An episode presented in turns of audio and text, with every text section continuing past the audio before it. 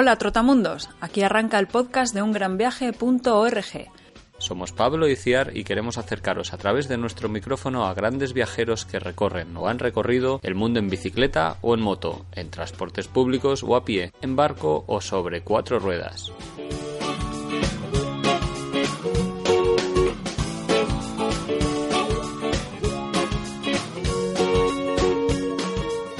Conversamos con ellos para compartir experiencias y anécdotas, sueños e ilusiones y para escuchar de la voz de los protagonistas los mejores trucos y consejos viajeros. Empezamos ya mismo una nueva emisión del podcast de ungranviaje.org. ¿Nos acompañas?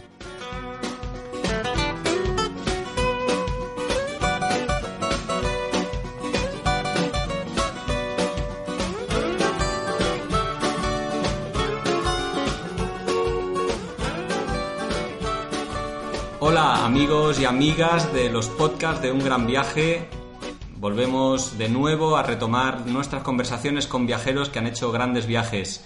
Gente normal, gente como tú y como yo, que un buen día se decidió a perseguir su sueño. Y hoy tenemos aquí a Javier de la Cruz. Estamos tomando un vasito de agua y un roibos. Muy buenas, Javier. Hola, ¿qué tal, Pablo? Pues eh, encantado de que estés por aquí. Bueno, el placer es mío. Estábamos antes hablando de cómo presentarte. Pero igual, no sé, ¿nos puedes contar, preséntate tú?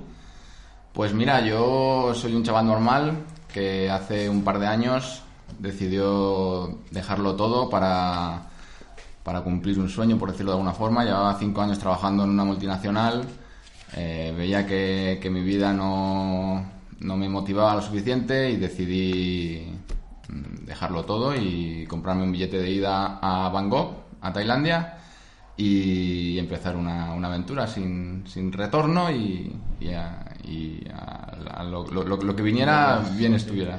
Dices que hace un par de años, ¿tu viaje duró dos años? Duró un año y medio. Uh -huh. eh, volví hace tres mesecitos, no ha llegado a los dos años realmente. Sí, sí. Llevo ya tres meses de vuelta por Madrid y estuve un año y medio pues recorriéndome todo el sudeste asiático, Australia, Nueva Zelanda, mmm, India, bueno, un montón de países y, y, la verdad es que fue increíble. Sí. Antes hablábamos y decías que tenías ¿cuántos años? ¿32 ahora? 31. No 31. Más, ¿Esto 31. qué fue? ¿La crisis de los 30 o...? Sí, la verdad es que lo pensé en su momento, cuando tenía 29, dije, me quedan unos mesecitos por cumplir 30, eh, no quiero cumplir los 30 eh, en un trabajo que no me motiva, que no me, que no me da ninguna no sé, no, no, no, sí, no, no lo veía, no lo veía. Todo el mundo hablaba de la crisis de los 30 y dije, bueno, yo tengo que cambiar algo aquí. Eh, entonces decidí comprarme el billete este, eh, no fue un impulso, pero, pero bueno, eh, lo llevaba pensando durante un tiempo y, y, lo hice para irme en septiembre y mi cumpleaños era en diciembre, o sea que lo hice perfecto y luego los 30 los cumplí en Kuala Lumpur con las Torres Pretorianas, o sea que fue, sí, sí, fue un buen cumpleaños. Oye, ¿y te dio este flux de irte de viaje mm, así porque sí? ¿O ya viajabas previamente en tus vacaciones, tus viajes de mesecito o así? ¿O no eras muy viajero? ¿Cuál Ah. era tu, tu, digamos, experiencia viajera anterior? A mí siempre me ha gustado viajar. Um, yo creo que desde que me fui de Erasmus, estuve un año viviendo en Roma, sí. um, ahí ya las ganas de viajar, las ganas de moverme me, me entraron Sí. por, los, por los poros y ya no, no las solté. Eh, había viajado bastante por Europa, Sí. eh, por Estados Unidos, Marruecos, pero nunca había ido a Asia, nunca había estado mm, en un viaje en el que hubiese sido más de un mes, quitando, ya te digo, el vivir en, en, en Italia Sí. o, bueno, había vivido un año en Inglaterra, pero, pero nunca me había lanzado una aventura de este tipo. Y, y, y fue un- todo nuevo para mí. Sí. ¿Era la primera vez que pisabas Asia? Entonces, Sí, sí, nunca había estado en? Asia. Eh, lo veía muy lejano, la Sí. verdad. Y no te daba, o sea, o- iba a decir, ¿no te daba miedo? O, o dicho de otra manera, ¿qué era lo que más te preocupaba antes de empezar ese viaje? Pues eh, si hago caso, si hubiera hecho caso de todo lo que me contaba la gente eh, que podía pasarme, quizás no me hubiera ido. Porque claro, la gente, que la mayoría de la gente que habla eh, es sin saber, eh, pero la gente que habla que si es muy peligroso, que si en, en Asia te va a pasar cualquier cosa, que si las guerras de por ahí, bueno, mm, ¿qué guerras hay en Asia? Quiero decir, la gente se piensa que en Vietnam sigue habiendo una guerra de Vietnam y eso han pasado décadas de entonces. Entonces, bueno, miedos así como... No, no he tenido, no he tenido miedos, no, no tenía ninguna mala vibración antes de irme. Simplemente, pues la, la, la cosilla de, de hacer una nueva cosa que nunca había hecho, un- una nueva experiencia que nunca había viajado de esa forma y, y bueno, eh, la- Sí, sí, lo, todo lo- lo, lo nuevo, inesperado. Claro. Y tú vivías con tus padres, ¿no? Yo, ne- yo vivía en con mis esa padres, época, sí. a pesar de que trabajabas y demás, Sí, vivías con... entonces claro, eh, eso fue bueno para poder ahorrar un dinero eh, para poder tener el colchón de, de estar los meses que fueran viajando. Eh, pero bueno, también es verdad que al final gasté mucho menos dinero del que yo en un principio había pensado. Eh, pero bueno, sí, sí, evidentemente sin ahorros no hubiera podido empezar el viaje. ¿Y tu familia qué te dijo cuando les dijiste que te pirabas? Bueno, eh, mis padres fueron lo- los que peor lo pasaron, sinceramente. Eh, yo cuando se lo comenté a mis padres, me... a mi madre casi le, le da un infarto. ¿Se lo Porque- contaste ya con el billete comprado? Sí, bueno, yo, no, a ver, yo iba contando un poquito mis ideas de antemano. Yo iba, digamos, eh, allanando el camino. Eh, les iba diciendo que tenía muchas ganas de viajar, que no me veía yo trabajando en el trabajo que tenía toda mi vida. A ver, yo estaba en un departamento financiero, llevaba cinco años y no me, no me motivaba. Entonces yo les, les un poco les comentaba que, que yo quería cambiar algo y, y ya les dije que tenía pensado comprarme un billete y, y- y cambiar un poco mi forma de vida. Y ya cuando les, les, les comenté que me había comprado el billete, ya claro, pues... eh, ya más que por el hecho de viajar hasta allí, fue el, el- el hecho de dejar el trabajo. Yo creo que... Eso es lo que sí. más les, Sí. les, les molestó. Sí. Ya me empezaron con lo de que, pero según están las cosas aquí en. España, con la crisis, bueno, vamos a ver, porque haya una crisis yo no voy a estar infeliz en un trabajo que no me motiva. Mm, Voy a buscar otras alternativas. Mm, No Que sé, además- llámame inconformista, pero Sí, es así. Yo no, porque tenga un trabajo estable, no quiere decir que me vaya a quedar en ese trabajo toda mi vida. Entonces, bueno, eh, decidí dejarlo y, y al final realmente mis padres, porque ya cuando vieron que yo iba siendo feliz viajando por, por ahí, por el mundo, pues yo creo que ya me entendieron, pero al principio lo pasaron un poquito mal. Sí, y en el curro, ¿cómo lo hiciste? Eh, ¿Un día diste un portazo? Porque hay otra gente que ha pedido excedencias o que eh, ha negociado la salida. ¿Cuál fue de tu situación? Y, quiero decir, ¿dejaste una puerta abierta para tu regreso o no? Eh, no, mm, porque el tema de la ascendencia lo miré, pero al no saber el tiempo que iba a estar fuera, eh, y en una empresa privada, mm, una excedencia pff, es como, como si nada. No te aseguran que, te va- que vayas a volver a tu puesto de trabajo. Entonces, eh, directamente dije que, que lo dejaba. Mm, eh, realmente mi jefe sí que me dijo que, que si volvía ya tenía las puertas abiertas. Sí. Eh, pero como no sabía ni cuándo iba a volver ni nada, mm, bueno, directamente firmé el- el- la, la baja y, Sí, sí. y ya está. Habías ahorrado el dinero. Eh, ¿Ese dinero que tenías motivó un poco la elección de tu destino? O, o antes de empezar dijiste, yo quiero conocer Asia a fondo y me voy a centrar en Asia? ¿Cómo fue un poco la elección? ¿Por qué no América o por qué no Bueno, África? Indagué un poquito por internet eh, para ver, porque sí, mis dos opciones principales eran o Asia o, o- o América, o Sudamérica. Eh, me decanté por Asia porque yo nunca había viajado como mochilero, nunca había viajado tanto tiempo y, y había leído que era más, más seguro, más fácil, más económico, sobre todo más económico. Mm, parece que Bangkok era el, lugar de los mochileros por el mundo y entonces eh, dije, bueno, mm, otra cultura totalmente diferente, mm, idiomas estrambóticos, dije, mira, yo tengo que irme hasta allí, mm, seguro que me va a enriquecer ya no más que América, pero bueno, eh, lo veía todo como muy, muy nuevo para mí y, y por eso me decidí por, por Asia y, y no me arrepiento, vamos, para nada. También tienen mucha facilidad de visados para cruzar de un país a otro, en fin, ¿no? Ese tipo de Exacto. cosas, no sé. Eh, una vez te informas un poquito de cómo va el tema de los visados en cada país, luego es bastante sencillo. Muchos de los visados no necesitan, los españoles no necesitamos pagar por un visado eh, y si no, pues directamente en la aduana te, te sacas el visado y ya está. No, yo no tengo ningún problema al respecto con, con eso. ¿Te ibas con una idea de tiempo que ibas a estar viajando? o digamos ha sido año y medio porque has estado cansado o se te ha acabado el dinero o por lo que sea? eh, o, o- o ya pensabas Sí, en un tiempo eh, determinado? No, no sabía el tiempo que iba a estar viajando, pero ya te digo, yo me fui un- en septiembre y mis padres se pensaban que yo esas navidades iba a volver. Ahí va. y al final pasé dos navidades fuera. O sea que se alargó un poquito más de lo que yo pensaba en un principio. Mm, eh, evidentemente no pensé ni de, ni, ni de coña que iba a estar un año y medio, mm, pero... ¿Por qué no lo pensabas? Porque lo veía muy lejano. Ah, También, vale. quiero decir, un año y medio es muchísimo tiempo. Eh, y bueno, ya no solo es el dinero, es que, pues no sé, puedes cansarte, puedes. A lo mejor no te gusta la experiencia, bueno, no sé. Em, lo que pasa que, bueno, yo mm, a los tres meses me di cuenta que había estado en un país y medio. Y, y dije, bueno, pues entonces es que. em, y quiero ver más países. ¿Por, qué no me, ¿Por qué me voy a volver si, si yo realmente quiero seguir viajando?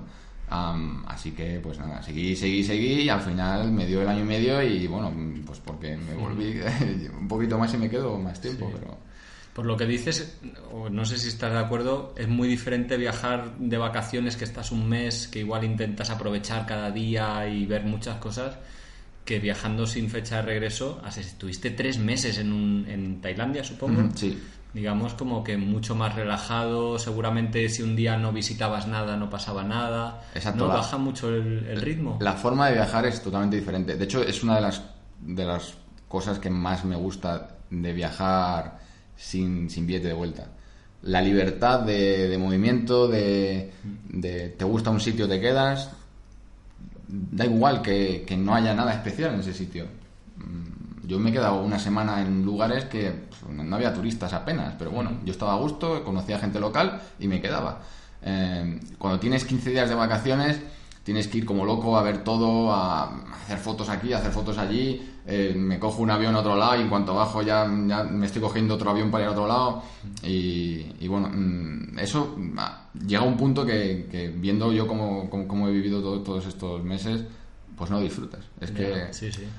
A ver, quiero decir, no, no me malinterpretes, no, no, es, no es que no lo disfrutes, porque evidentemente si tienes 15 días de vacaciones lo vas a disfrutar, pero es otra forma de viajar que yo ya uf, lo veo bastante lo veo bastante lejano. Yo ya no podría volver a viajar solo 15 días eh, de vacaciones, me- me parece. Yo creo que sí podrías, pero viajarías como muy lento. Viajarías disfrutando, igual no visitando cinco ciudades, sino una o Claro. dos con mucha tranquilidad Sí. y dejándote llevar. Lo, lo que a mí, mira, lo que más me, eh, me ¿cómo puedo decirlo? Me, me carcomía por dentro cuando tenía 15 días de vacaciones o 20 días de vacaciones es que prácticamente al principio del viaje ya estás pensando en el final del viaje.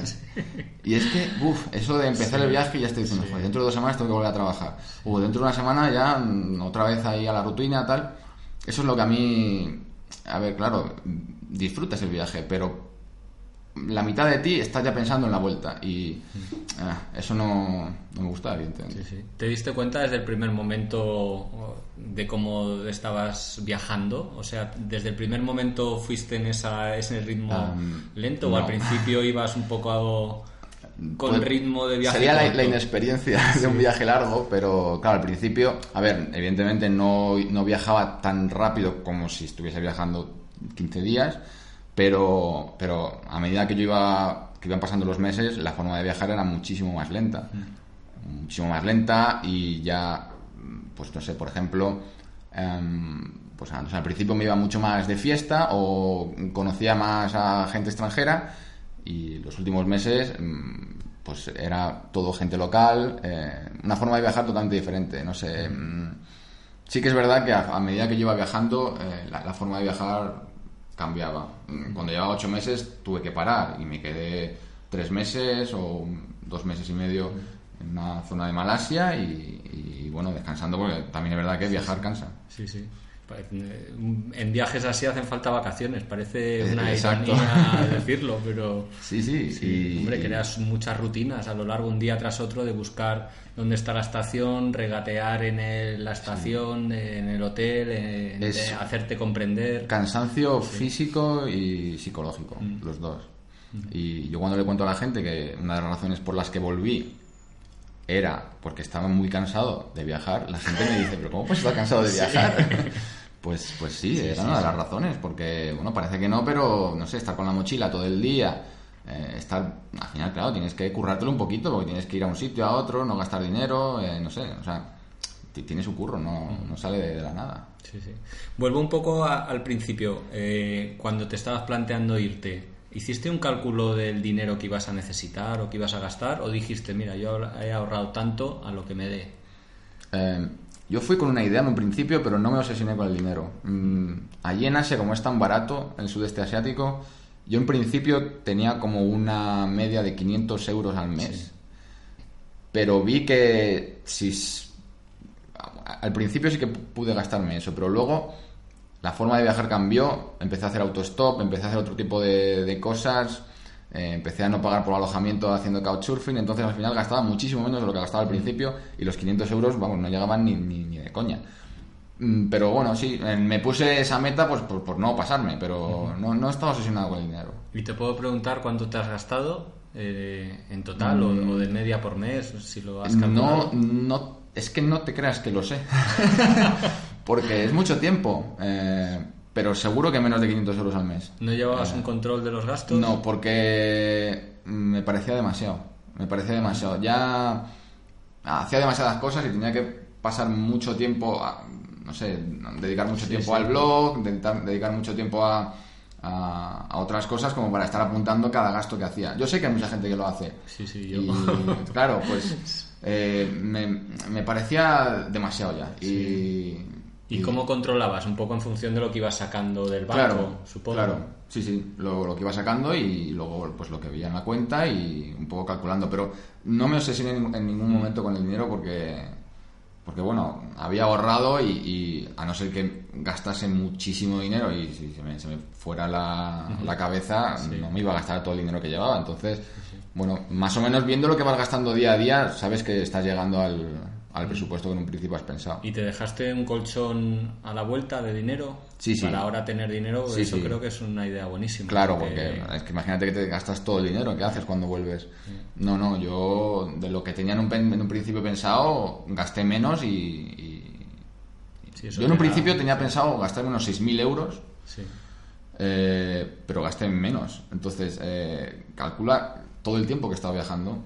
Eh, 6.000 euros es, es muy poco tiempo. No es nada, es- O sea, es muy poco dinero, Sí, sí, es casi- Y ya te digo, me, me estoy gastando más dinero aquí ahora en Madrid que el dinero que me gastaba viajando. Sí, esto es curioso, ¿no? Que muchas veces se piensa que viajar o es muy caro o que nos va a costar mucho dinero ahorrarlo, pero un gin tonic aquí son 6 euros, ese es el presupuesto igual de un día de tu viaje, ¿no? Exacto. Y dices, pues no me lo tomo y, Claro. y lo voy a disfrutar en viaje. Y al revés, cuando vuelves aquí, vaya bofetón, ¿no? Que sales a cualquier lado. Mira, yo cuando llegué aquí, eh, la primera semana, eh, porque yo, bueno, al irme no vendí mi coche, entonces yo volví aquí y mi coche, pues la batería no tenía, bueno, o sea, no funcionaba, tuve que pasar la ITV, no sé qué, cambié las ruedas y de, de sopetón, pues no sé qué me gasté, 300 euros. Eh, claro, pues a lo mejor me había gastado 300 euros en el último mes Sí, viajando. sí, sí. Y dije, pero bueno, o sea, ¿esto qué es? Eh, Duele, entonces, duele, claro, sí. sí, sí. En tu ruta que hiciste por Asia, ¿cómo la fuiste decidiendo? Eh, en, en base a que, digamos, tú llegas a Tailandia y te pasas allí tres meses, ¿cómo son los siguientes pasos? ¿Qué te guía en tu ruta? Eh, festivales que, que te dicen que existen, el clima, eh, tus intereses de, yo qué sé, hacer senderismo, no sé, ¿cómo deci- decides? Pues has dicho una cosa bastante importante que yo es lo que he seguido durante todo el viaje, que es el verano, el clima. Yo, vamos, eh, lo que he intentado es no pillar eh, temporada de lluvias. Sí. A ver, no, es prácticamente imposible hacerlo, pero, pero bueno, mm, si sigues el verano todo el rato, mm, ya no solo es eh, que vas a tener mejor tiempo, sino que, por ejemplo, tu mochila va a estar mucho más liviana porque no necesitas una cazadora o un jersey. Entonces, bueno, eso es un punto positivo. Y, y luego, pues un poco sobre la marcha. Eh, Yo sabía que llegaba a Tailandia, tenía un poco una idea de los, de los países que había por allí, pero bueno, llegué a, a ir a países que ni siquiera sabía, yo creo que ni, ni dónde estaban. O sea, fui a Taiwán eh, de, de casualidad, porque yo estaba, por ejemplo, estaba en Vietnam y, y- y quería ir a Filipinas. Entonces, eh, me salía más barato desde, desde Vietnam ir a Taiwán, Hong Kong y Filipinas que ir directamente a Filipinas. Y dije, bueno, pues Sí, no voy a perder la vale. oportunidad de ir a estos ocasión de países. conocerlo, claro. Y, y bueno, pues eso, son países que a lo mejor en un principio no tenía pensado ir. Y, y- y bueno, sobre la marcha un poco fue fui, fui planificando todo. Sí que es verdad que al principio en Tailandia lo tenía un poco todo más, más mascado y, sabía los festivales que había y dónde quería estar en, en- en cada sitio. Pero ya luego todo, todo vino sobre la marcha. Supongo que la opinión de la gente que conocieras también influía en... Exacto, los viajeros que que vas sé. conociendo. Muchas veces llegas a un lugar y hay un viajero que te dice, ah, pues este sitio es la Monda y tal, y bueno, hay una isla por ahí paradisiaca perdida que, que no va nadie y, y tienes que ir, y, y, bueno, pues claro, te aprovechas de, de que de que los viajeros te den esos consejos y, y vas descubriendo nuevos sitios. A lo mejor en un principio no sabías ni que existía o no, no, no lo tenías en tus planes y, y acabas y, ahí. Y, y para indagar información, aunque estamos saltando ya casi a la ruta más que a los preparativos, pero bueno, el viaje nos está llevando aquí. Eh, ¿Cómo buscabas información? ¿Tenías una guía de viaje? ¿Ibas comprando guías de viaje de los países? ¿O buscabas en internet o alguna aplicación de móvil? ¿Cómo...? Yo soy más de, de buscar por internet, la verdad. Eh, pero porque llevar guías, al final lo que haces es llevar más peso. Y, y, bueno, no vas a llevar una guía de todos los países. Eh, entonces, bueno, en ese aspecto yo prefería o buscarlo un poco sobre la marcha, buscar por internet y, y- y ver lo que decían lo- los foros o bueno, otros blogueros y un poco de hacer caso a eso, porque ya te digo, llevar una guía de cada país, una Lonely Planet o algo de esto no, no, no, no iba conmigo. No, no iba conmigo. No, yo intentaba llevar el mínimo, el mínimo peso posible. Siempre quisiste viajar. Durante tu viaje partiste solo. Era la idea principal, era, digamos, Sí, sí, la idea clarísimo. que querías viajar solo. Eh, ¿Te has sentido solo en el, en el viaje? Que eso es algo que yo creo que preocupa a mucha gente. A los que quieren Sí. irse de viaje, eh, dicen, hostia, me voy a sentir solo. Seguro que también has conocido a muchísimos otros viajeros y has Sí que es verdad que parece una tontería, pero viajar solo no, no implica que vayas a estar solo todo el día. O sea, mm, de hecho, si quieres, no estás solo en ningún momento, porque conoces a millones de viajeros que están en tu misma situación y a lo mejor un grupo de 15 personas que ves ahí mm, son todos viajeros solitarios que se han conocido y, están a- y han hecho un grupo eh, de amigos y a lo mejor están viajando durante un mes. Eh, bueno, yo eh, sí que he viajado con gente, eh, pero también he estado mucho tiempo solo y bueno, me preguntas, ¿te has sentido solo? A lo mejor en, en momentos puntuales, cuando, no sé, llegas a un lugar que, que es, eh, no sé, muy, muy espectacular o muy bonito y, y te encuentras solo y, dices, ah, esto me gustaría compartirlo con alguien. Pues a lo mejor en momentos puntuales sí, pero mm, no lo cambio. O sea, no cambio el viajar solo, la libertad que te da el viajar solo, no lo cambio por esos momentos que a lo mejor dices, "Uf, me gustaría estar con alguien ahora mismo. No, no lo cambio. Además puedes ir ligando. Si, si tienes suerte. Eso ya te lo contaré en privado. Eh, antes comentabas una cosa que me ha interesado mucho y es que empezaste tu viaje con la idea de usar transportes públicos, ¿no? Porque decidiste así, pero poco a poco cambiaste un poco y de hecho usaste bastante el autostop. Eh, ¿Por qué lo hiciste? ¿Por una cuestión económica? ¿Por variar un poco respecto al transporte público? ¿Por la aventura? No sé. La razón principal fue por eh, descubrir una, una forma nueva de viajar. Yo nunca, nunca, nunca en mi vida había viajado haciendo autostop. Nunca lo había hecho. Y de Ni hecho... para trayectos cortos, así. Me- bueno, una vez, bueno, una vez en Inglaterra porque eh, nos quedamos tirados en un sitio Sí, y sí. la única forma era que alguien nos recogiera porque si no nos quedábamos en medio del monte. Ya está, la única vez. Eh, pero ya está, no, no, no, no sabía lo que era sentir el, el- el hacer autostop y bueno, España es un país en el que la verdad es que autostop recelo, poco. sí, sí, sí. Quitando a lo mejor zonas de playa o alguna isla, mm, eh, yo que soy de Madrid, pues aquí en Madrid no te vas a poner a hacer autostop. Entonces, yo nunca lo había hecho. Y precisamente en Taiwán eh, había leído por ahí por internet que, que era un, un lugar bastante fácil para, para hacer autostop y dije, pues Vamos lo voy a intentar.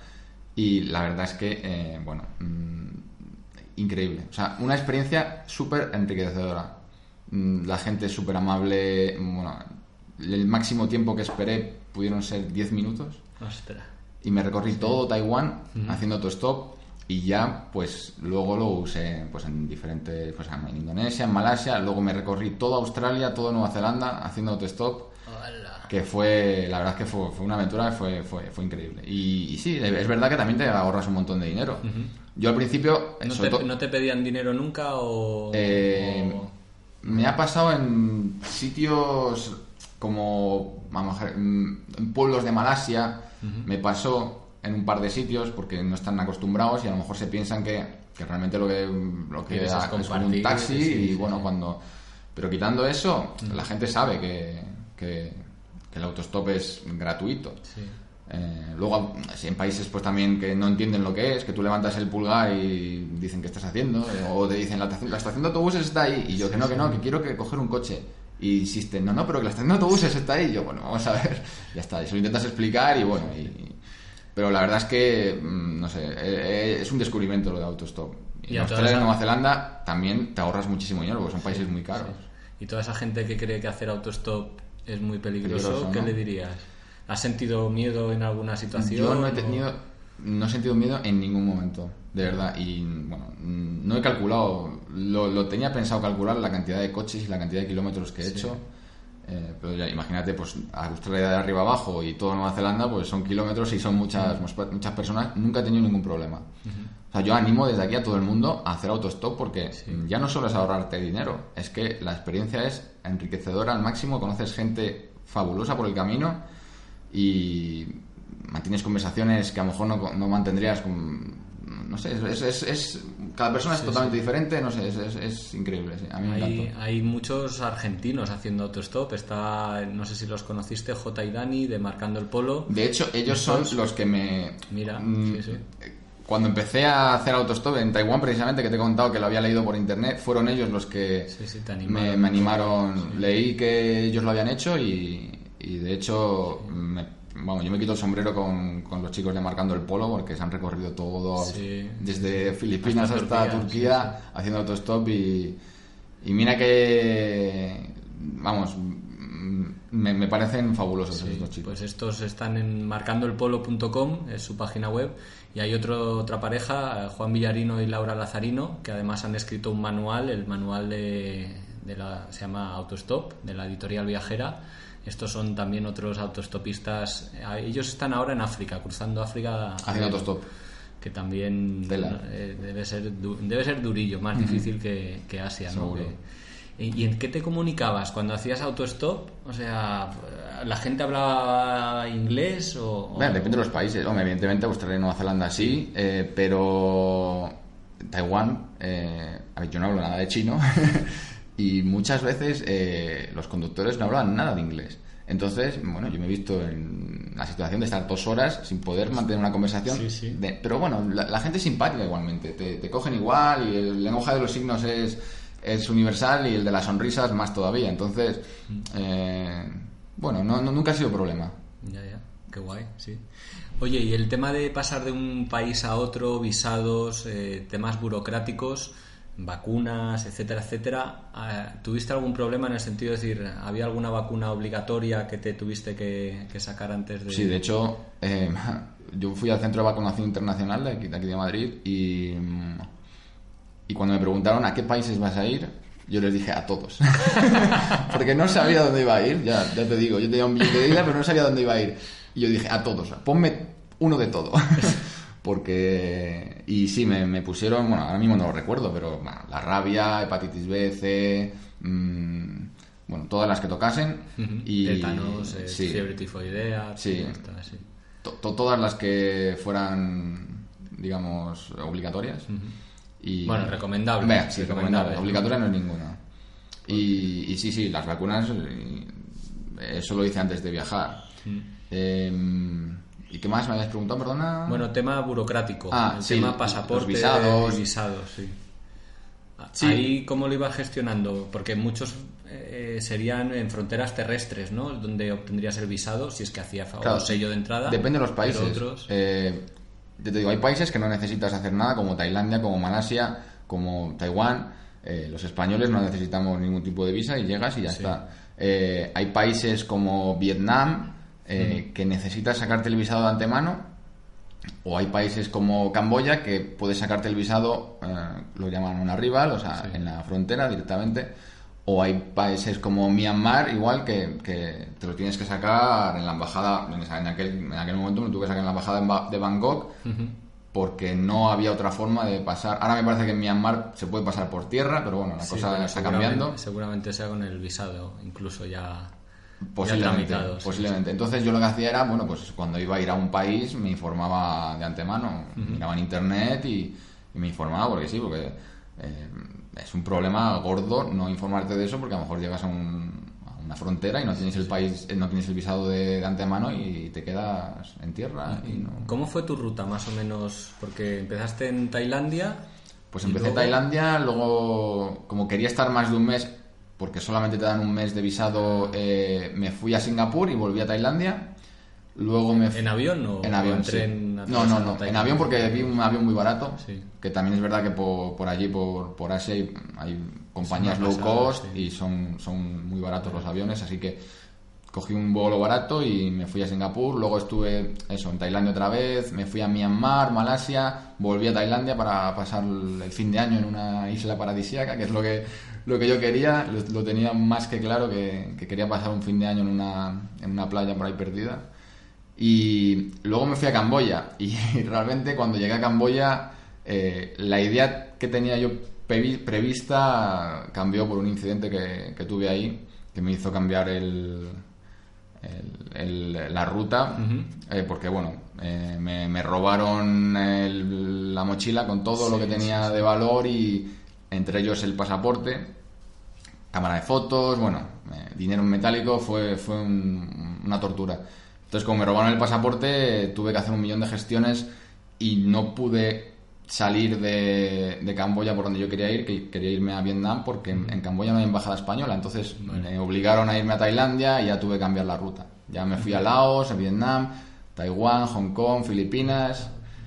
Luego estuve por Borneo, me fui a Malasia otra vez, Indonesia y ya desde Indonesia, Australia, Nueva Zelanda y, y la India fue el último sitio. La India de regreso.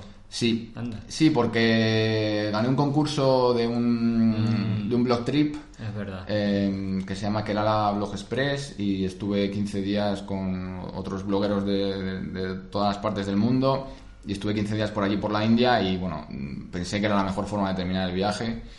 Eh, así que desde ahí previo paso por Dubai un día, ya, ya me volví para España. Qué diferente, ¿no? Debe ser de repente viajar de manera independiente, haciendo lo que te da la gana y demás. En el blog trip este supongo que tendríais súper cuadriculadas las actividades. Todo, es es una forma totalmente diferente de viajar. A mí no me importó porque llevaba tanto tiempo viajando que estaba muy cansado.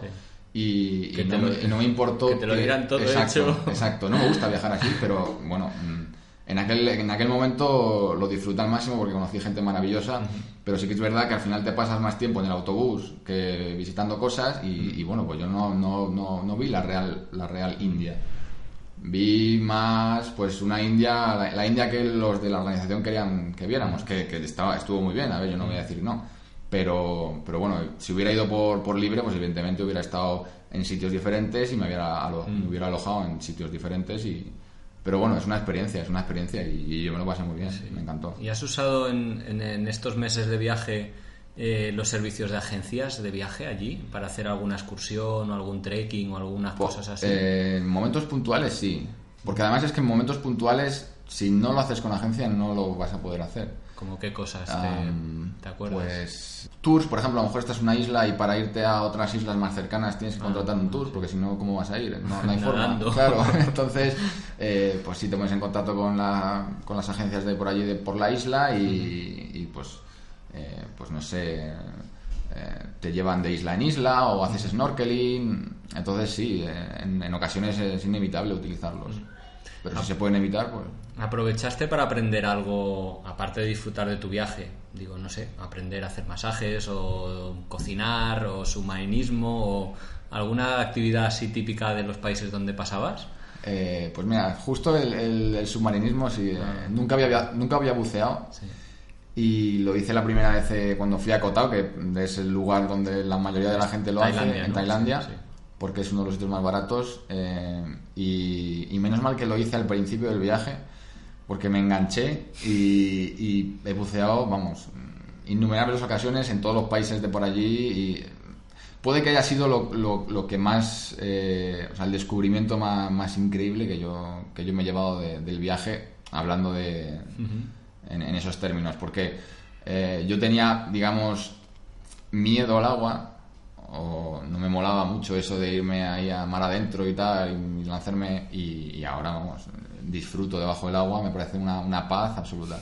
Estar buceando rodeado de, de tiburones, de tortugas sí, sí. gigantes, de... Mmm, mantarrayas, sí. Eh, es alucinante. Yo eso sí que mm, se lo recomiendo a todo el mundo, ya le guste el agua, no le guste el agua, mm, es, es otro mundo el que hay ahí abajo. Y, y, y no, no, lo, no, lo, no, lo, sabes hasta que no, hasta que no lo haces, no, no, lo descubres. O sea que yo animo a todo el mundo a bucear. Oye, voy a ser un poco malo y voy a recuperar esa, esa anécdota desagradable que comentabas de que te robaron porque al principio nos decías que viajar era súper seguro y que todo el mundo te iba a decir que te iban a pasar mil cosas, pues alguna te ha pasado mala. Eso es verdad. Por ejemplo, esta del robo. ¿Cómo, cómo fue el, el robo? Pues. Eh, Eso hombre, fue con violencia, quiero decir. Eh... Bueno, también tengo que decir que, a ver, que fue un momento puntual. No, sí. mm, me han pasado dos cosas y ya, malas, sí. en un, un, año, un medio. y medio. O sea que. Y. No, que no se piense la gente que, que, que porque te pueda pasar eso le vaya a pasar a todo el mundo. Sí. Fue un cúmulo de circunstancias, un cúmulo de mala suerte. Entonces, eh, lo que a mí me ocurrió eh, fue en la capital de, de Camboya, en, en, Phnom Penh. Llegamos en un, eh, en un autobús nocturno, a eso de las 5 de la mañana, y, y, bueno, con otras dos chicas que había conocido en el autobús, nos pusimos a buscar alojamiento. Era de noche todavía, y, y dos tíos en moto vinieron en dirección contraria y me dieron un tirón a la mochila, la pequeña, donde tengo donde tenía pues todo, todo, todo lo, lo, de valor. Ya, ya comentaba antes, el pasaporte, la cámara de fotos, el iPod, dinero metálico. El día anterior había sacado 400 dólares. Mm, por eso, fue un cúmulo de circunstancias, eh, porque generalmente pues no llevo todo en la mochila, no, mm. pues el pasaporte lo llevo en el bolsillo, la cámara de fotos a lo mejor no lo llevaría ahí, eh, pues llevaría, uh, normalmente llevo la mochila más, más, más, sujeta, en ese momento la llevaba en la mano pues no sé, pues un poquito bueno, despiste, y, y, ya está. Entonces, ya te digo, fue, fue bastante desagradable la situación y, y lo que vino después fue todavía, bueno, no todavía peor, pero... Todos los trámites Claro, para... eso fue horroroso, porque lo, para empezar, porque no hay embajada española sí. en, en Camboya. Dices, ¿qué, ¿qué hago en un país en el que no hay embajada de tu país sin pasaporte? Mm. O sea, yo nunca, ni, ni, ni, lo había pensado. Es que de hecho, ni siquiera sabía que en Camboya no había embajada española, ya, ya, porque no vaya... Te pones cuando te Claro, cuando te pasa esto es cuando ya te, te, das cuenta y, y, te pones a, pensar, ¿y qué hago ahora? Oye, todo esto nos lo cuentas en, en, una anécdota, en un recuadro, en la segunda edición de Cómo preparar un gran viaje. Exacto. Y acabas diciendo una frase que, que me intriga, porque dices que este hecho eh, hizo que cambiara tu forma de viajar. ¿A qué te refieres? ¿En qué te hiciste más desconfiado? Mm. No sé, ¿es algo positivo o negativo? Tal y como lo planteas. Negativo. ¿Sí? Negativo. Si, si te soy sincero, eh, a raíz de, de, lo que me ocurrió, viajo un poco paranoico. Bueno, a ver, no, no, voy a decir que... Cauto. Sí, bueno. pero pues toda la confianza que tenía yo antes en a lo mejor en dejar una mochila y meterme en el agua y estar 10 minutos en el agua, mm o incluso una hora, que estaba en Tailandia, una hora me he ido a hacer snorkeling y he dejado la mochila Hostia. con cosas de valor, sí, sí. porque son sitios seguros. Eh, bueno, ahora no lo haría ni, ni cinco minutos. O sea, yo me meto al agua y estoy ya vigilando todo el rato. Es un poco se ha convertido como una obsesión, quiero decir, que seguro que en el futuro se me pasa y ya no, simplemente hay que ser cauto y ya está. Pero una vez que te roban y, y lo pasas tan mal, porque fueron muchos trámites y me tuve que dejar mucho dinero en lo, todos los trámites, eh, la forma de viajar cambia. Eh, y, y, bueno, en mi forma de verlo, pues cambia peor porque estoy un poco más porque obsesionado con la seguridad. confías, ¿no? Claro. Que eso es una pena. Eh, es una, es una pena porque... Es una realidad también, es que... Claro. Ahora he aprendido a viajar pues más... Eh, ya, ya, me dijo mi madre que yo tenía que llevar eso, una... el cinturón de seguridad el cinturón este donde sí. llevan las cosas importantes no, no lo llevaba y, cuando me pasó eso ya me acordé de ella. Sí, yo, este, yo, este, no me falla nunca. Claro, o sea, siempre, ahora ya sí, sí que viajo. Si no es con eso, vamos, desde luego, sí. un sitio muy, muy, muy controlado y seguro. Sí, sí. Oye, eh, tema del salud, ¿qué tal lo llevaste? ¿Tuviste algún problema serio? ¿Ibas con seguro médico? ¿No ibas con seguro Sí, eh, seguro médico sí o sí. Eso la gente que no viaja con seguro médico no sabe a lo que se expone, porque te pueden pasar cosas absurdas, por decirlo de alguna forma, que, te puedes dejar un dineral. O sea, ya hablamos de una apendicitis o de un accidente de moto o de una simple caída por cualquier cosa o, una enfermedad que son países que aunque parezcan baratos, eh, bueno, yo tuve un accidente de moto eh, ridículo, que, no me pasó nada grave, pero bueno, me tuve que ir a limpiar las heridas al hospital y tal, y sumando entre unas cosas y otras, pues fueron casi mil euros.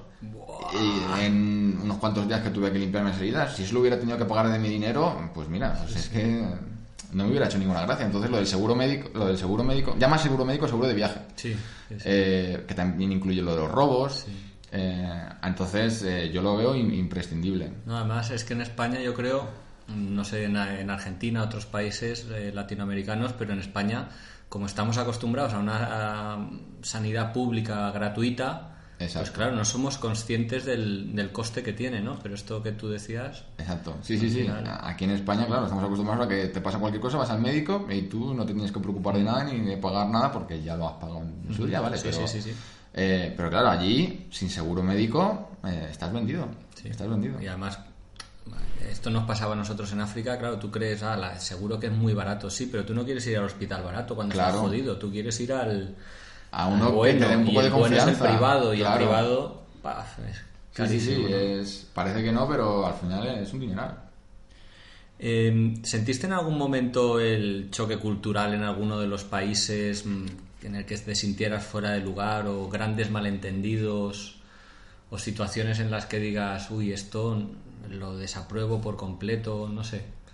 Incomodidad incluso. Mm, quizá como mucho el hecho de ir a países musulmanes, muy musulmanes y ver a, las mujeres andando con los burkas y tal, hombre, pues eh, choca, choca porque aunque lo, aunque lo veas en la televisión, pues eh, verlo en directo es, algo que impresiona, pero no, mm, yo soy bastante tolerante y abierto de mente y, todo ese tipo de cosas no, no, no, me impresiona. A, ver, he estado mucho tiempo viajando, si me pongo a pensar, eh, pues seguro que algo sacaría, pero pensándolo así fríamente no, no, no, no. ¿Y el shock cultural inverso? Es decir, de regresar a, a España de vuelta, ¿qué tal ha sido? Pues estaba mejor allí.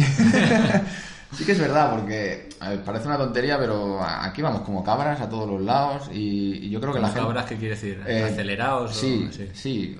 Deprisa. Sí, es, es, otra forma de vida. La, la, la forma de vida allí, un poco en el sudeste asiático, es todo más tranquilo, como más sosegado, como eh, la gente como que le da, la, da prioridad a otro tipo de cosas. Aquí en España parece que lo más importante es el trabajo y, llegar corriendo a todos los lados. Y bueno, más que choque cultural es eso, es la forma de vida. Mm. Eh, allí era todo relax y, y sonrisas y aquí, pues, tú vas andando por la calle y para que te sonría alguien, vamos, eh, es complicado. También es verdad que, bueno, allí, claro, al ser yo un extranjero eh, y mm, blanco, como nos llaman ellos, eh, pues ya pues la gente te sonría solamente por el hecho de ser diferente.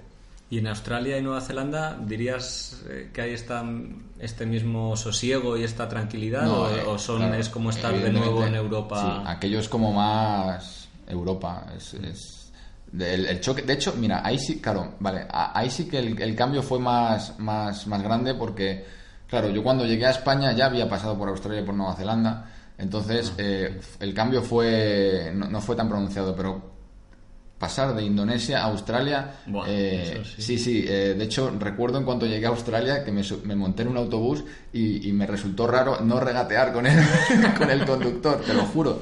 Eh, claro, me dice el conductor un dólar y medio y yo me, me, dieron ganas de decirle medio dólar. Pero claro, estaba en Australia, o sea, y, ahí, ya te acostumbras a, a, lo, que, a lo que es la, vida del sudeste asiático. Mm. no sé, aire acondicionado en el autobús. Yo que sé, eran cosas absurdas que no te das cuenta hasta que... Supermercado, supermercados surtidos, Sí, cosas sí. Mm, sí, hostales limpios. comida un poco más eh, europea, no sé, queso, queso, de verdad, que a mí me encanta el queso. Eso te iba a preguntar, ¿qué, te- qué- qué has echado de menos? eh? Bueno, la comida lo comida, primero, de sí. verdad. Eh, yo que como muy bien, vamos, no es que, como, que me gusta mucho comer. Mm. eh, a mí el queso me chifla y el queso por allí, pues quitando el, Ah, sí, el de tranchetes no, hay otra cosa. Eh, entonces, bueno, sí, jamoncito, un poquito comida española. En España se come muy bien y, y allí pues me alimentaba de arroz y noodles todo el día, o casi todos los días. Eh, perdí mucho peso, mucho peso. De hecho, la gente se empezó a preocupar cuando, porque subí una foto una vez que, mm, que estaba muy delgado, perdí mucho peso. Pero, claro, comía pues arroz y nubes, que es lo que se come allí, que yo quería comer esa comida. O sea, quiero decir, y eso que no me gusta la comida picante, que me vas a decir, ¿cómo vas a estar un año viajando por el sudeste asiático si no te gusta la comida picante? Bueno, no, no quería comer comida europea. Entonces, sí. bueno, ya que estaba allí, yo comía lo que comían los de allí. Y, y perdí mucho peso por eso, porque eran carbohidratos todo y, y no paraba. Entonces, al final... Bueno, es que eso también, o sea, no es solo que comas mal, sino que no paras. Aquí Claro. estamos en la oficina sentados 8 o 10 horas al día. Exacto. Y cuando estás de viaje. eh, no, no paras y, claro, lo quemas todo. Oye, ¿no fue nadie, ningún amigo tuyo, eh, exnovias, eh, familiares a verte o algo? En, en este año y no, medio. mm, Coincidí con gente, pero bueno, no porque ellos fueran a verme, sino porque de casualidad me, me los encontré. De hecho, fue me pasó dos veces en Bangkok.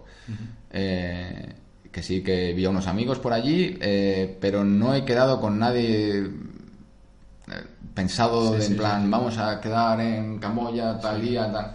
No, no me ha ocurrido. Lo que sí que has dicho, lo de la exnovia, que esto no, lo, he Bueno, con- no. no lo he contado nunca, pero bueno, lo cuento aquí ahora mismo. Eh, en, en Sydney, eh, en Sydney, en, eh, estuve allí en el último fin de año y en, el, en un supermercado, andando por el supermercado en Sydney, que está a 17.000 kilómetros de distancia o lo que sea, eh, me encontré en el supermercado a mi exnovia. No. Sí, sí, sí, que me quedé. Yo, ¿Qué haces aquí? Está- O sea, sí, el sí. mundo es más pequeño de lo que yo me podía imaginar. fue, fue, fue, vamos, me, puntazo, me- me eh. quedé helado, helado. ¿Y ella qué hace allí? ¿Está viviendo, está- por no, no, ejemplo? no, ella estaba de vacaciones. Pues igual, Ah, ella, eh, yo- ella Vaya estaba, pasó casualidad. ahí con, la- con las amigas el, el fin de año y tal. Eh, yo, quis- yo sí que sabía que ella estaba por Australia, pero bueno, no- tampoco tenía ningún contacto con ella y, y menos me iba a imaginar que me iba a encontrar. Y dices, bueno, todavía te la encuentras en la ópera de Sydney, que es más, pero en un supermercado, Sí, sí, sí. en un barrio de por ahí. Bueno, bueno, yo me quedé Sí. helado. Oye, y has comentado mucho también eh, que a medida que avanzó el viaje cada vez usabas más eh, redes sociales de alojamiento. Eh, Couchsurfing, supongo, Sí. principalmente. Eh, ¿Las habías usado antes de este viaje? ¿Las empezaste a usar durante el viaje? ¿No te dio reparo al principio? ¿Meterte en casa de alguien? ¿Cómo, Ah, cómo fue? nunca las había utilizado. El primer sitio donde utilicé, por ejemplo, Couchsurfing fue en Singapur, em, que me alojó un, un tipo que había alojado a, no sé, 1.500 personas en su casa. De verdad, yo creo que tiene que ser el rey de Couchsurfing. Luego he coincidido con otra gente viajando que se quedó en su misma casa. Una locura. Entonces, un, embaja- un embajador. un embajador de Couchsurfing mm, total. Y, y no, no he tenido ningún reparo de meterme en casa. Sí que es verdad que, a ver, Couchsurfing, tú lees unas referencias y, y, digamos vas un poco a lo seguro. Mm, Nunca se sabe quién te va a alojar, pero Sí. tampoco sabes quién te va a llevar en el taxi a tu casa. Cuando la gente me dice, ¿cómo puedes hacer autostop? Bueno, no sé en qué, en qué coche me meto, pero tampoco sé quién conduce un taxi. Sí, sí. Entonces, eh, en Couchsurfing, pues no sabes en casa que te- de quién te metes, pero tienes que confiar. Yo he aprendido muchísimo a confiar en la gente allí. Y, y, bueno, ya no solo es el hecho de, de ahorrarte un dinerillo, que viene muy bien, sino que es que conoces gente increíble. ¿Y cómo haces las búsquedas? Porque hay muchos filtros, ¿no? Que puedas usar. Dices, voy a ir a, yo que sé, a Singapur. Pero debe haber 200 o 300 couchsurfers o, o más. ¿Cómo, cómo... Pues eh, sí, por los que tengan más, más referencias positivas, Sí. eh, es una cosa que yo sí que valoro, aunque sí que muchas veces me he quedado en casa de gente que no tenían ni dos o tres, pero, pero porque son lugares que a lo mejor Bueno, no hay casi gente. Claro, cosas así, Claro, pues mira, hay- en Indonesia se lleva mucho lo del couchsurfing. Sí. Lo que es mucho más complicado es en islas. En- da igual la isla que sea.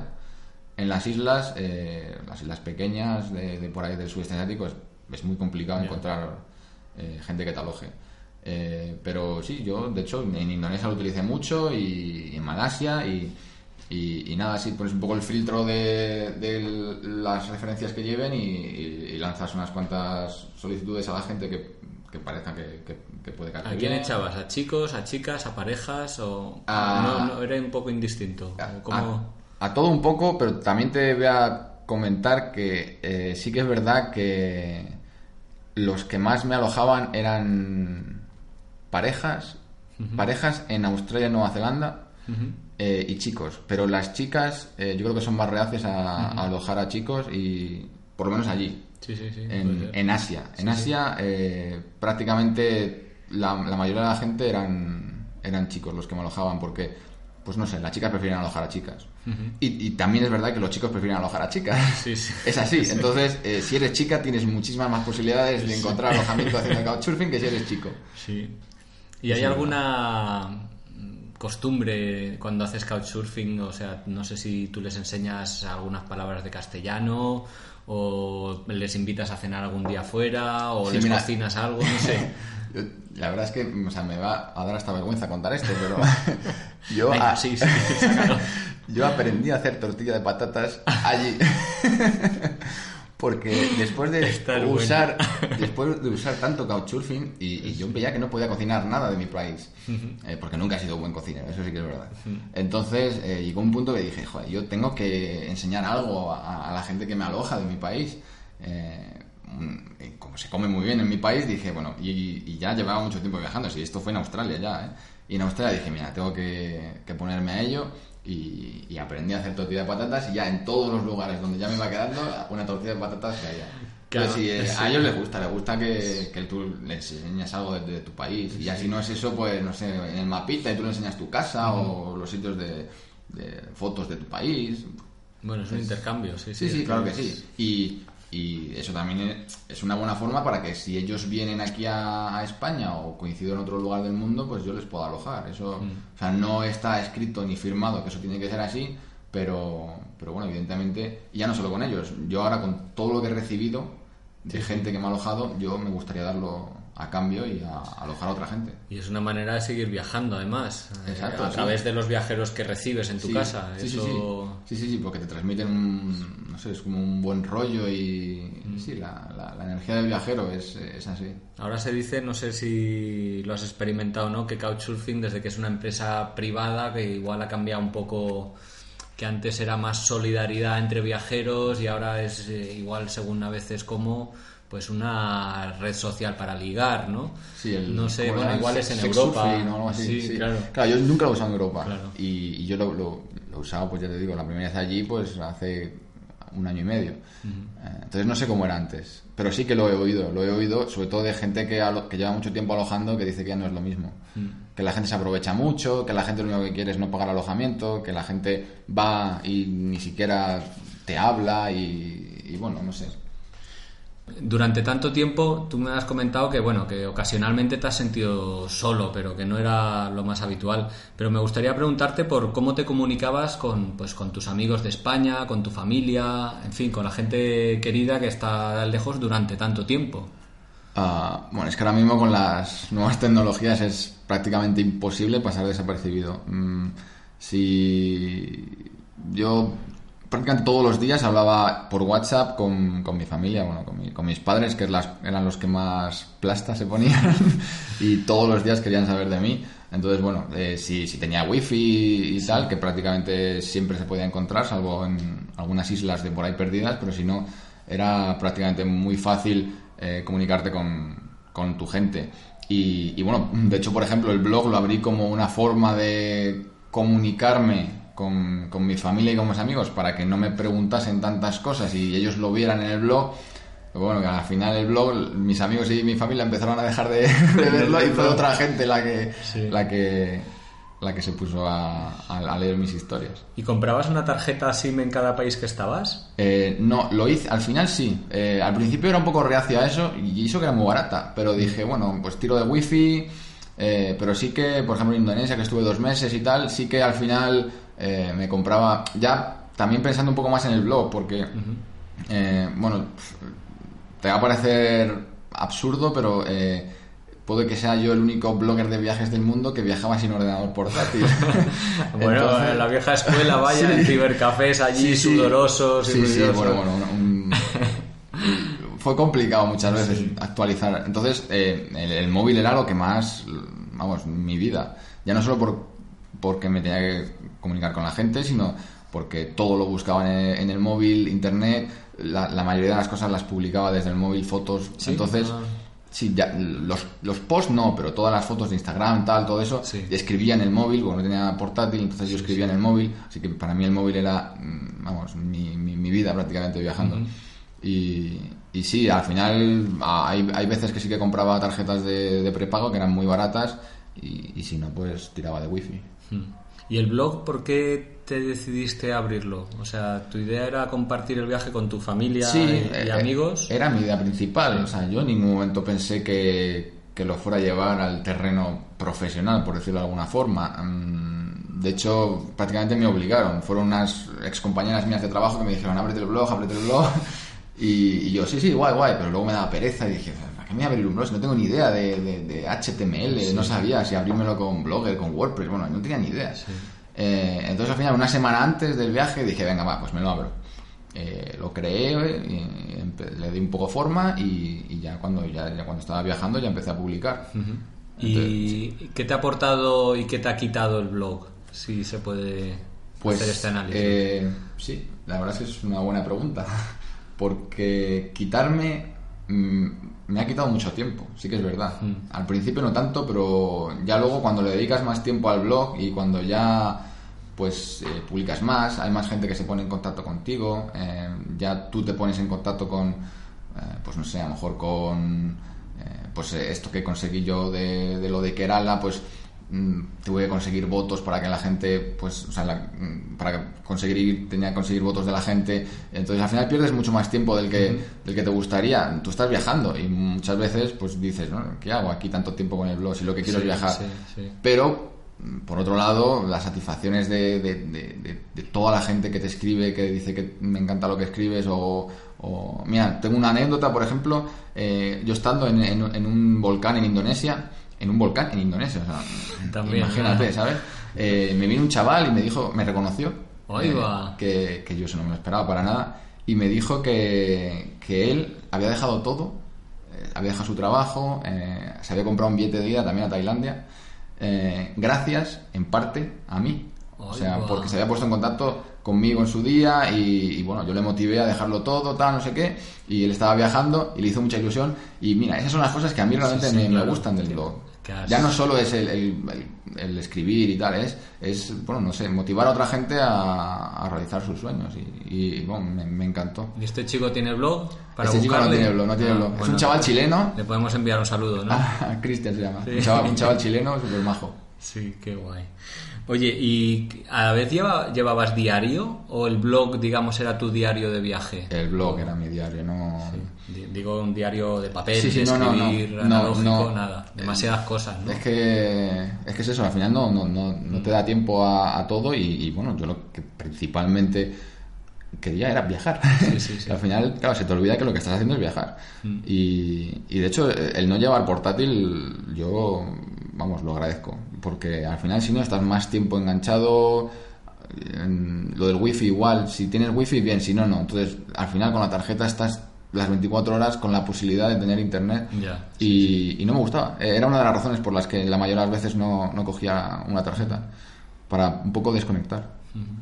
Oye, y el tiempo desgraciadamente se nos está acabando. Podríamos estar horas. Yo estoy a gusto, súper a gusto también, te iba a decir, la verdad. Pero bueno, como nuestros oyentes tampoco tienen tiempo indefinido y tú Sí. tienes tu blog. Quedará un par de oyentes ya medio dormidos. Que va. Seguro que muchos cuando acabemos esta entrevista se van a pulsar en el enlace que verán aquí en la parte de abajo de tu página web, así que Mi aventura viajando, sí, punto com. Punto com, miaventuraviajando.com. podrán seguir eh, tu- reviviendo tu viaje. Pero te quería preguntar a ver si habías hecho algún tipo de voluntariado a lo largo del, del viaje, que es algo que, bueno, mucha gente Sí, eh, lo, está lo- haciendo últimamente. Lo pensé. Así como un voluntariado también pensé lo del tema de... Ay, ¿qué me sale ahora? Esto del vipassana y todo eso. Sí, eh, un- meditación, Eso, un- meditación. un retiro de Sí, meditación. exacto. Lo que pasa es que al final no se dio. Algo parecido a un voluntariado podría ser, eh, nos he estado ayudando en hostales a, a cambio de alojamiento y, y comida, pues, eh, pues les está ayudando a lo mejor en sus redes sociales o en la recepción. Y, y bueno, pues eh, precisamente cuando estuve en Malasia, los, los tres meses o cuatro que estuve de parón, fue, fue así. Ah, o sea, te, te, te concentré- te quedaste parado en un hostal al cual trabajabas un poquito. eh, ¿Cuántas horas le echabas? ¿Había no había, no era, no era, a ver, era un No poco fijo, libre, sí. sí. Eh, en uno de ellos, de hecho, la dueña ni siquiera estaba ahí, o sea que yo estaba un poco prácticamente hacía lo que a mí me daba la gana, que fue un, fue un trabajo, por decirlo de alguna forma, bastante bueno. sí. Porque encima no tenía clientes, o sea que estaba todo el día en el ordenador. Eh, pero bueno, el otro, esto fue en Borneo, ahí en Malasia, en Sipadán, que es uno de los sitios donde hay un, bueno, uno de los mejores lugares del mundo para bucear, y luego en otro sitio donde hay unos orangutanes y tal, y, y, bueno, pues eh, no, no tenía un horario preestablecido, pero, pero ¿Y- sí, me, ayuda. me ¿Y eso cómo se consigue? Eh, Pues hay páginas eh, como helpex.com o Workaway. Eh, lo que pasa es que, bueno, yo hice una pequeña trampa eh, porque como solamente lo utilicé una vez, sí que es verdad que no me di de alta porque tienes que pagar para darte de Ah, alta. vale. Y, y como lo ibas a utilizar solo una vez, pues sí que me metí en, Helpex y, forma ahí un poco ilegal conseguí, o sea, no ilegal. no, Ale- alegal, bueno, sí, no, que un poco deportiva. El, el- el hostal puso su- el nombre Sí, de, su, sí, de, sí, su, de, de su hostal y me puse en, en contacto con ellos directamente. Entonces, bueno, no tuve que pagar la, no sé si son 20 euros o algo así, el, el alta del... Y, y lo otro, o sea, y el otro hostal fue a raíz de que yo estaba trabajando en el primero, Eh, porque estaban intercambiando emails, porque estaban, son dos poblaciones que estaban cerca, y como ellos estaban haciendo sus negocios, no sé qué, yo tenía muchas ganas de ir a Sipadán, que era donde el buceo, y, y como necesitaba una persona, pues mira, así lo encontré el otro y me fui por allá. Pero sí, hay varias páginas como estas, como Helpes y Workaway, en las que eh, puedes trabajar a cambio de alojamiento. o Hay una que se llama House, house, Sit- Housekeeping o algo así, House sitting.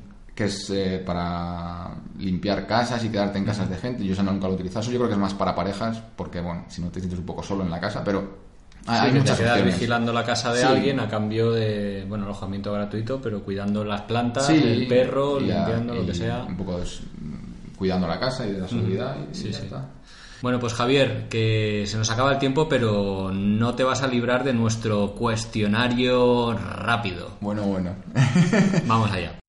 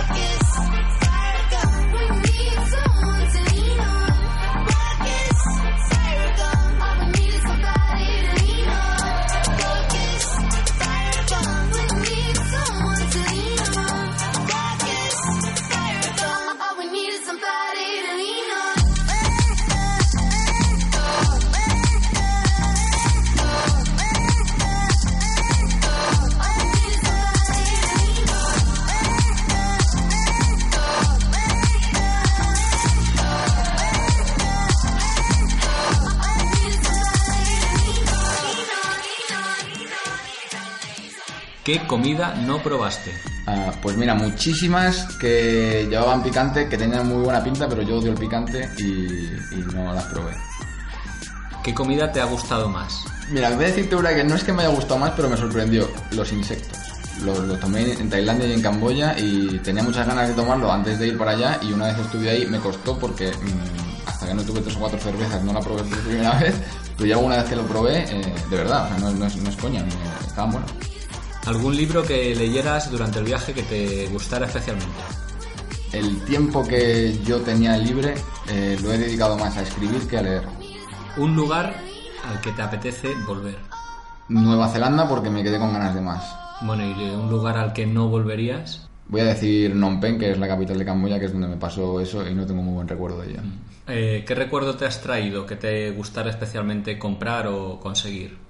Yo es que más que material, mm, yo me traigo mm, la libertad que descubrí en, en mi viaje. Mm, Un objeto con el que viajas siempre.